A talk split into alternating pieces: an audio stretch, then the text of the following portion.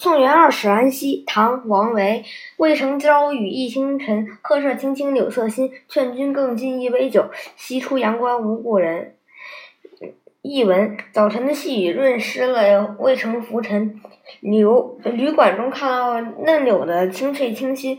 我劝您再多饮一杯离别的酒，出阳关西行就再遇不到老朋友了。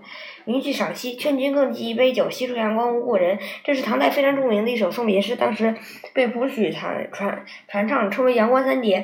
前两句点明了送客的时间和地点：初春的早晨，一场细雨使尘埃落定，空气变得清润。湿润清凉，从渭城的客舍放眼看去，到处是青青的柳色，一片生机盎盎然。